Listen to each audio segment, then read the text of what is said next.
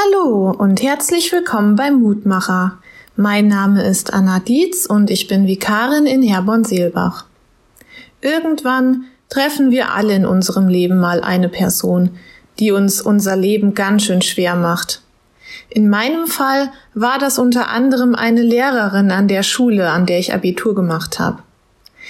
Aus mir immer noch unbekannten Gründen konnte sie mich einfach nicht leiden und ich bekam generell schlechtere Noten für gleiche Leistungen. Mit Fairsein hatte das in meinen Augen nichts mehr zu tun und ehrlich gesagt habe ich sie manchmal richtig dafür gehasst.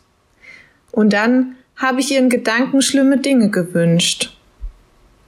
Die heutige Tageslosung lautet Wasche dein Herz von der Bosheit, auf das dir geholfen werde. Wie lange wollen bei dir bleiben deine heillosen Gedanken? Jeremia 4, Vers 14. Hass kann für mich auf jeden Fall zu diesen heillosen Gedanken führen, von denen wir uns befreien sollen. Aber auch Ärger, Wut und Trauer können dafür Auslöser sein. Ich denke, es ist durchaus okay, manchmal solche Gedanken zu haben. Wichtig ist es nur, sich nicht in diesen Gedanken zu suhlen. Denn dann können diese Gedanken, die von Hass hervorgerufen werden, einen selbst richtig hässlich machen und das Leben kann zur Quälerei werden. Lass dich also nicht von der Bosheit zerfressen, sondern vertraue darauf, dass Gott einen Weg findet, dir zu helfen, ganz ohne den Hass und den Zorn. Ich lade dich noch ein, mit mir zu beten. Guter Vater im Himmel, manchmal begegnen mir Menschen, die es nicht gut mit mir meinen und mich schlecht behandeln.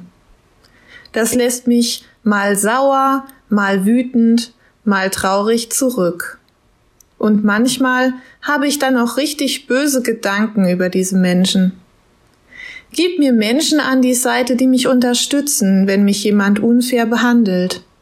Schenke mir Kraft und Liebe, um negative Gefühle besser aushalten zu können. Hilf mir, dass mich meine heillosen Gedanken nicht festhalten, sondern dass ich sie wieder loslassen kann. Sei du bei mir und stärke mich darin, anderen Menschen freundlich zu begegnen, dass ich nicht selbst zum Auslöser heilloser Gedanken werde. Amen. Hör auch gerne morgen wieder rein, dann gibt's den nächsten Mutmacher.